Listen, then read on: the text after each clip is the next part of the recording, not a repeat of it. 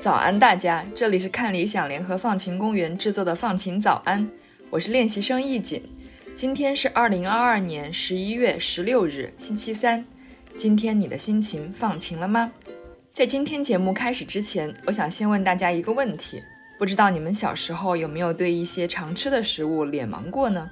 有调查发现，在英国经常可以见到八岁了连洋葱都认不出来的孩子，十一岁了都还没有尝过生番茄的小朋友。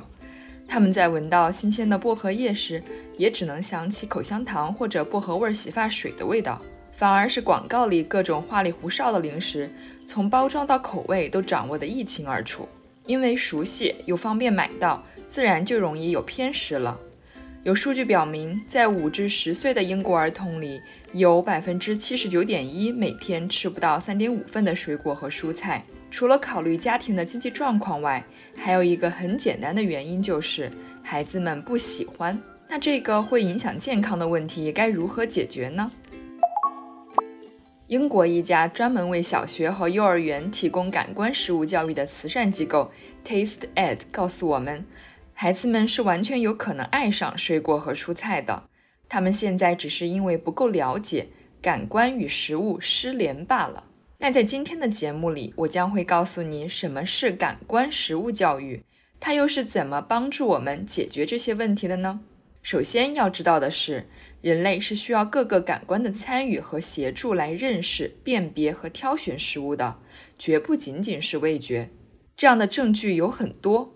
可以先说说我们的大拇指，能够与四指对握的大拇指是人类以及我们的近亲，比如黑猩猩才有的一个很重要的特征。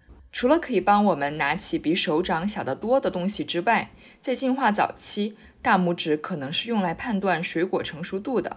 它的触觉可是相当灵敏的。二零一六年就有研究发现。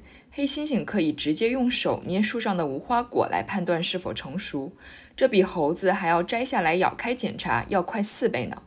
当还在狩猎采集社会时，鼻子可以用来判断浆果有没有毒，耳朵则负责听有没有野生动物靠近。还有一个大家应该都很熟悉的场景，那就是在大夏天挑西瓜的时候，先要左拍拍右拍拍，听听是啪啪还是咚咚，在买的时候才能胸有成竹。不过这里面的门道我也不是很懂啦。总之，在人类进化的过程中，想要吃到安全又美味的食物，是要调动各种感官的。但仔细一想，现在我们经常觅食的地方，不是在荒郊野外，连在露天菜市场也很少了，而是在遍地开花的连锁超市里。就以英国的 Tesco 超市为例，各种标准化筛查过后的蔬菜水果。都被包装好，甚至切好，然后贴上品类、保质期、营养成分、成熟度的标签，这样在买的时候确实让人放心不少，也大大节省了挑选的时间，根本无需动用我们的嗅觉、听觉和触觉，闭着眼睛随便拿都行。还有很多食品直接帮我们省了与原材料打交道这一步，很多婴儿食品就是各种蔬菜水果泥的混合物，像吸果冻一样，直接从小袋子里吸就可以了。一些冷冻成一坨的半成品，拿回家加热以后就可以吃，价格甚至比一些新鲜蔬菜还便宜。这就逐渐导致食物在真正到达很多人手里，尤其是孩子手里时，已经没有了原本的样子，更不知他们信神迷谁。这也就导致了孩子们在没有任何准备下，就被迫把一些陌生的东西放进嘴里，当然会觉得有点可怕和抗拒。而 Taste Ed 就是想通过感官食物教育来帮助孩子们建立起尝试新食物、新味道的信心，成为更加健康、勇敢、有好奇心的食客。那感官食物教育又是什么呢？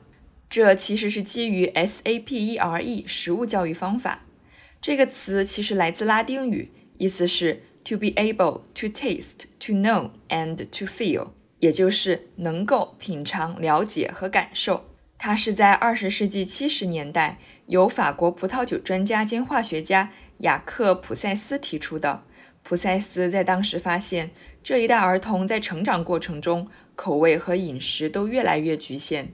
各种大的食品制造商都相继推出一系列面向儿童的又甜又软的加工食品，孩子们越来越不能接受，更不能欣赏酸的或硬的或苦的食物，这让普塞斯非常担心。因此，他希望创造一个新的教育方法，让孩子们拥有更有广度的食物感官体验，了解更多关于食物的感官知识，并从中体会到乐趣。他之后呢，成立了法国味觉研究所。一九七四年，在法国小学开设了味觉教育课。现在，全球有不少学校和幼儿园都在采用这样的教育方法，包括芬兰、荷兰、挪威和日本。英国的 Taste Ed 是在二零一九年成立的，他们的感官食物教育课程由英格兰一百六十多所学校的老师教授，想要帮助孩子们通过触摸、闻、听、看以及品尝来了解一些基本的食物。在亲身探索和体验之后，形成自己的判断，而不只是将健康饮食的概念强加给他们。那这个课程到底是怎么进行的呢？新鲜的水果在素颜的情况下被带进教室，当然不是任由孩子们瞎摆弄的，这里面是有一定顺序和原则的。一开始，老师会让孩子们先看，因为有的食物外观奇特，对他们来说可能比较陌生，甚至还会有点可怕。在看的时候，老师会引导学生把注意力放在食物的形状、颜色，还有表皮的纹路上，慢慢的拉近距离。老师们还会让他们观察和比较一些类似的食物，比如不同种类的苹果、西红柿、红的、黄的、紫的、白的胡萝卜、柠檬、西柚、柑橘等等。孩子们还可以交流和分享自己的发现，有的就把西红柿比作灯泡和橄榄球。在这种欢乐的氛围下呢？厌恶和抵触的情绪就会慢慢消解掉。在这之后，就是要让他们摸一摸、闻一闻了。有的水果光溜溜的，有的又有尖刺，不同部位的气味还不一样。比如橘子皮上有划痕的地方，气味就会强烈一些。他们会把陌生的气味和熟悉的气味做比较，建立起自己的气味储藏室，逐渐了解气味和香气之间的区别。一些蔬菜干在摆弄的时候。还会发出咯吱咯吱的声音，听觉也就自然而然地参与进来了。最后一步才是把食物放进嘴里，在这里，老师会遵循两条黄金法则，那就是没有人必须尝试，没有人必须喜欢，不给孩子制造任何压力，尽力创造一种舒适开放的环境，让孩子们在准备好之后自己与食物对话。这带来的结果却是相当有趣的。在最近一次的 Taste Ed 调查中发现，百分之六十四的孩子都尝试了他们以前不愿吃的新鲜水果和蔬菜。还有，即使在营养师好几年的帮助下，也不愿意吃蔬菜的孩子，在这个课上竟然尝试了三种不同类型的食物，这让他的妈妈很惊讶。我还发现小朋友们在课上写的一些小纸条也很有趣，就让我读一条来给你听。我喜欢西红柿，因为它会在你的嘴里爆炸，表皮很多汁。有点黏黏的，在吃的时候，我喜欢先咬开一半，然后再把果汁和籽都一下子吸进去。有没有感觉这个小朋友真的特别会吃呀？我也好想上这样的课。事实上，感官食物教育对所有人都是有帮助的，不只是小朋友，尤其是针对一些想要改变饮食习惯的成年人。吃更加健康、天然的食品觉得痛苦，很可能是因为你对他们已经有了先入为主的判断。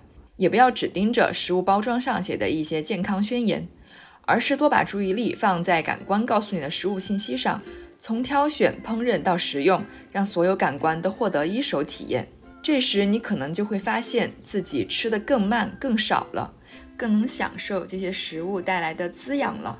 今天的放晴早安到这里就结束了，不知道你有没有想尝试像那个小朋友一样？描述一下食物曾带给过你的美妙感官体验呢？欢迎在评论区和我们分享。我是易锦，祝你拥有放晴的一天。我们下周见。